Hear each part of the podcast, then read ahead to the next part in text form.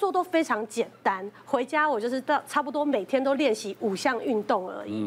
但很难，因为你经过半年没有运动之后，你的膝关节、你的大腿肌肉萎缩了吧？我萎缩了，我这样子坐着，我腿抬不起来。啊，有点你大脑叫他抬哦，但他就是在这边，嗯，很奇怪。然后就是每天在家里这样练，抬起来，我抬不起来。嗯嗯。但但是慢慢慢慢练之后，还是有很多关卡卡关。嗯。比如说我到了。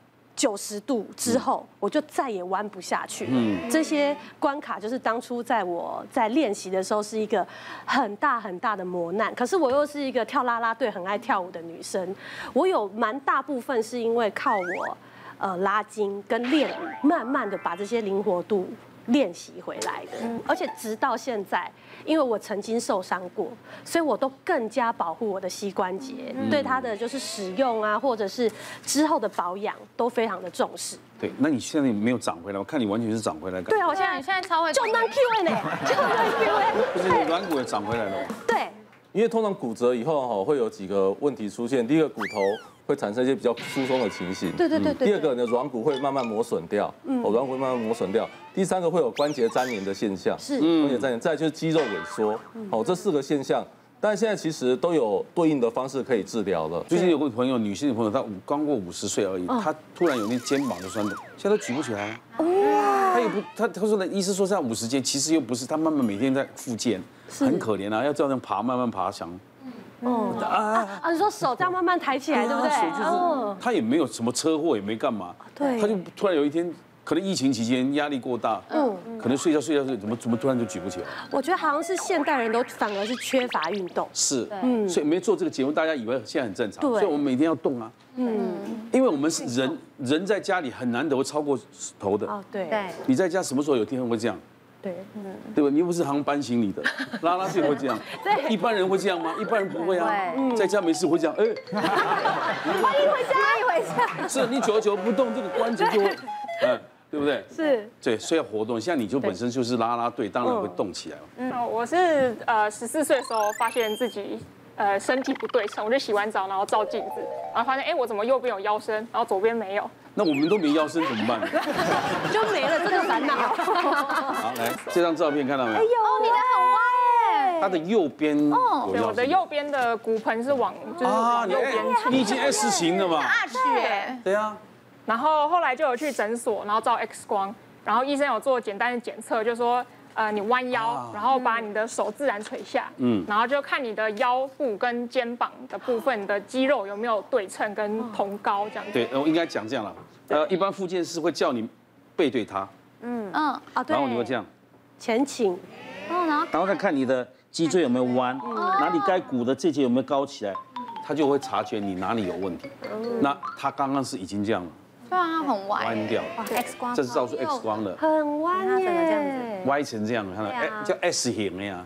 一般这样看以为是侧面，其实它是正面拍出来，对不对？比较像侧面，对不对？对。好，那怎么办呢？然后后来医生就证实说我是得脊椎侧弯嘛，嗯，然后他就转介我们到专门做背架的诊所去做进一步的评估，对。然后那医生看了我的度数之后说，我的度数大概落在二十六度左右。那四十度以上才会建议要开刀。嗯，对。然后，可是我可能要。所以你这个还有机会靠自己把它复原。呃，其实它不太能复原。二十六度啊。就是脊椎侧弯是永久的，它没办法复原，除非你去做开刀，然后把它直接掰正这样。医生就说，那我可能需要穿背架。然后我一听到背架，我就开始在诊所爆哭，因为我满脑子都是我穿铁衣，然后要去上。那个体育课的画面，对不对？你就那有什么好哭？你就想你是三太子的义工就好。那也还是不会开始。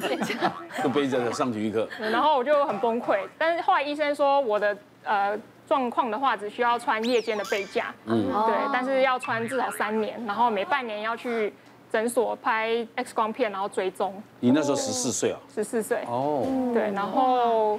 所以后来我就总共穿了四年，嗯，对，然后每天晚上就是医生就是说你要慢慢把它调紧，其实在几天内就要把背架。这张照片是你的背架对不对？对，那是前几天拍的，嗯，然后其实它已经因为已经十一年了，所以在最底下那条魔鬼站已经爆掉了，所以不然原本会更紧。所以你现在还在背啊？没有没有，是突然翻出来的。啊，这是为了上节目要拍一张照，对不对？对，特地把它翻出来的。可是你这样还是歪啊？对，因为它没办法复原，它是呃背架的功能是，如果你原本是 S 型，它是帮你在夜间的时候帮你搬成反 S 型，因为呃生长激素分泌最多的时候是就在晚上。等一下，我问一下复健师，他是真的没有办法复原吗？一般脊椎侧弯的话，如果你还在青春期还在生长的话，哦，其实是有办法慢慢矫正回来的。嗯，所以其实你穿背架的用意就是这样子。嗯，所以你在你的哦脊椎凸出来的地方，你用气压把它压回去，压回去。可是如果说当你可能青春期结束了，可能十八到二十岁以后，你的生长板已经停止生长了，你的脊椎侧弯可能就已经定型了。嗯，哦，那定型以后，我们要做的就是一些保养的一些动作。对，一般如果说侧弯的话，我们会有一个哦曲面，一边凸一边凹，哦，在凹面的这个地方哦，关节容易卡住，嗯，哦，需要做一些松动术来避免关节卡住跟老化。啊，凸的地方呢，肌肉容易产生一些过度的拉长。这个时候要做一些拉筋的动作，这样比较适合。一般的话，二十六度的话，基本上在二十到四十度的时候，会建议以背架为主。嗯，可是如果有的人是，如果说你觉得哇，真的很不舒服，那执意开刀呢？对，执意也是可以开。它的风险是什么？会怕半，就像张出那个月亮哥哥这样，会怕这样吗？最长的风险基本上就是说你在脊椎在做活动，然后再把它固定好以后呢，产生一些神经损伤的现象。它的风险是高的。嗯。对，现在是完全不穿的嘛？现在没有，现在因为已经定型，没有，就是还是二十，差不多就维持在二十六度左右。它不会更歪的，看起来还好哎。会不会更歪？不会，因为已经停止长高了，所以基本上就是定型。你你是说定型的嘛？对。没有没有。那有什么不方便吗？呃，现在比较会影响到就是不太能久站，或是搬重物的时候容易会腰酸。因为它这个 S 像太极嘛，嗯，所以这边呢有一块是硬的，有一块是软的。对。因为它一直施力在那个点。如果它的姿势没有。